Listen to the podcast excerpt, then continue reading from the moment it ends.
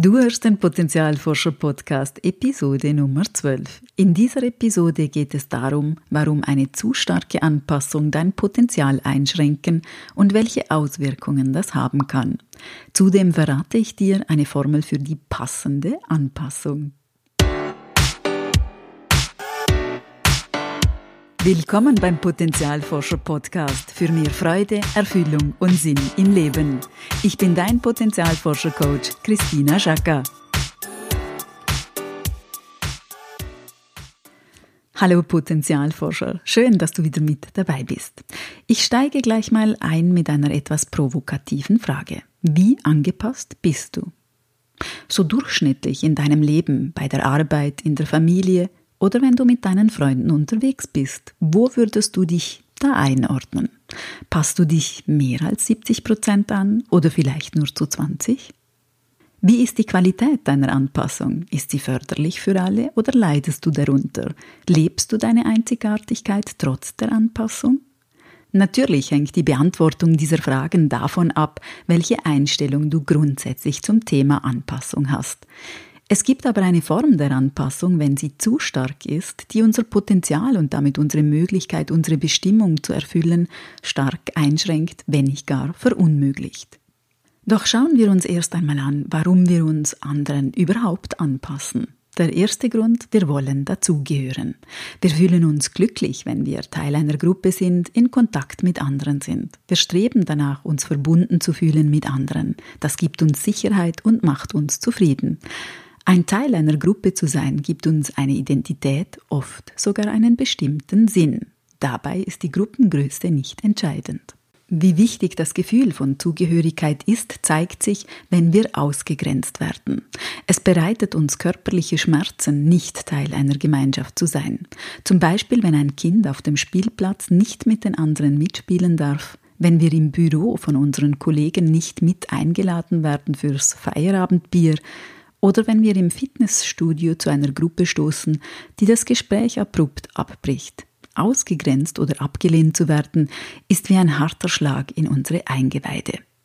Forscher haben gemäß dem Tagesanzeiger herausgefunden, dass soziale Ausgrenzung sogar die Schmerzschwelle im Körper senkt und diverse Entzündungswerte erhöht.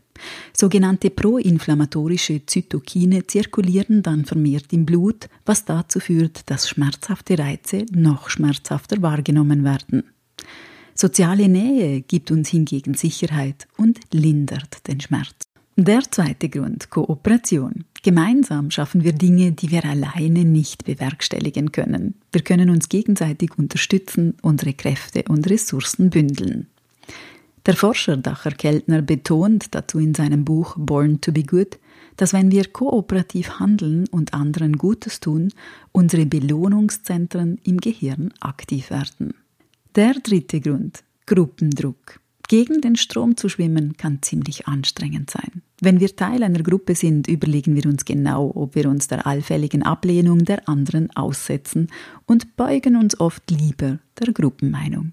Der vierte Grund, mangelndes Selbstvertrauen. Menschen mit weniger Selbstvertrauen oder einem hohen Harmoniebedürfnis neigen dazu, sich eher anzupassen und möglichen Konflikten dadurch aus dem Weg zu gehen. Der fünfte Grund, Anerkennung.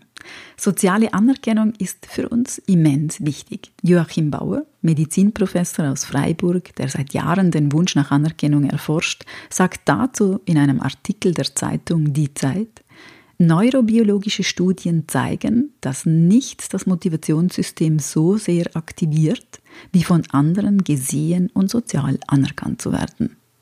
Das ist ein spannendes Zitat. Anpassung hat also einige Vorteile für uns. Sie ermöglicht uns Gefühle der Verbundenheit, der Akzeptanz, des Glücks, der Sicherheit. Sie schont Ressourcen, schränkt Konflikte ein und sorgt für den Zusammenhalt. Wer sich aber langfristig zu sehr anpasst, der läuft Gefahr, sich selbst zu verlieren. Wenn ich unbedingt dazugehören möchte und mich deshalb zu stark anpasse, entsteht eine paradoxe Situation. Je mehr ich mich anpasse, um ein Teil der Gruppe zu sein, desto fremder fühle ich mich, denn ich werde mir selbst fremd. Ich entferne mich von mir selbst, meinen echten Gefühlen und Gedanken, von dem, was ich wirklich bin. Zu große oder verfehlte Anpassungsleistungen führen dazu, dass ich Teile meiner selbst verleugne oder verbergen muss. Ich bemühe mich dann vergeblich darum, nicht zu sein, wie ich bin. Ich kann aber nur echt mit anderen Menschen verbunden sein, wenn ich auch mit mir, meiner wahren Natur, verbunden bin.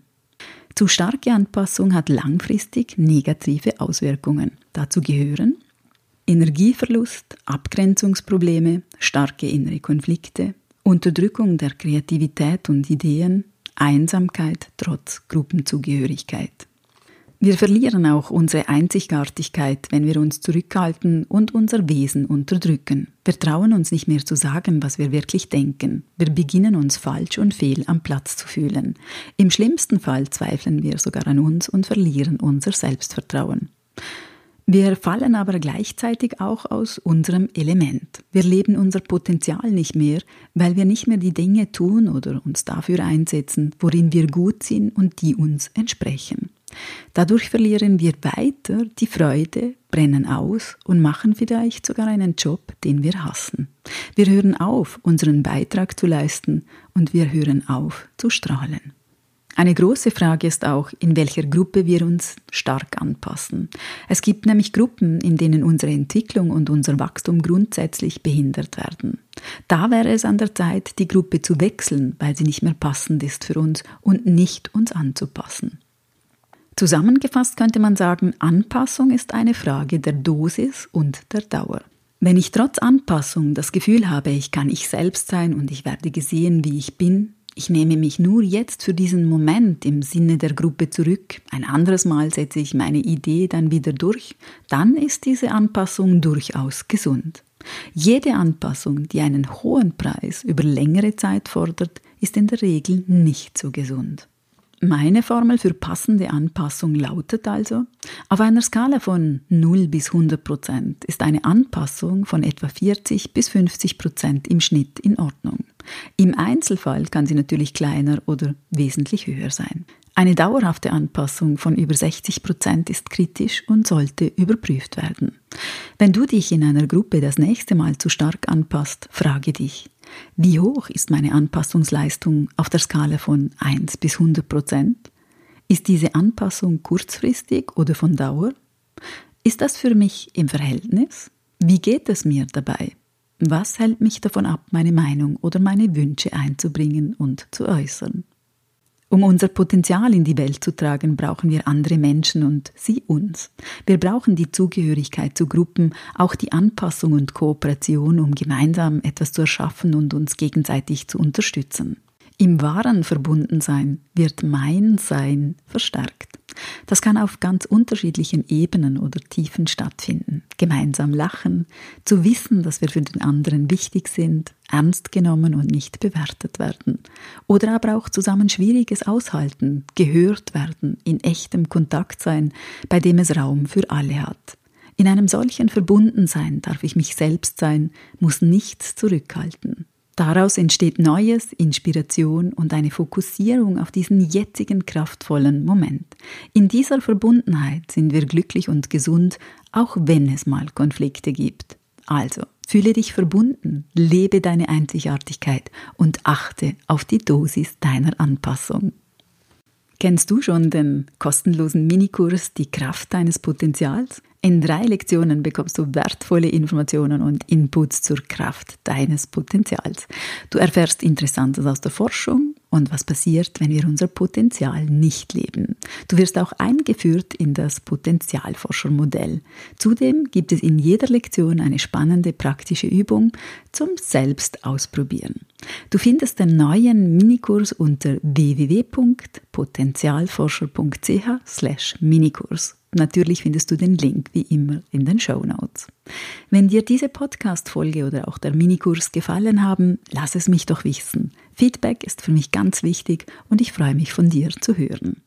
Und denk daran, wenn wir unser Potenzial in die Welt tragen, dann ist es Magie. Etwas in uns leuchtet besonders hell.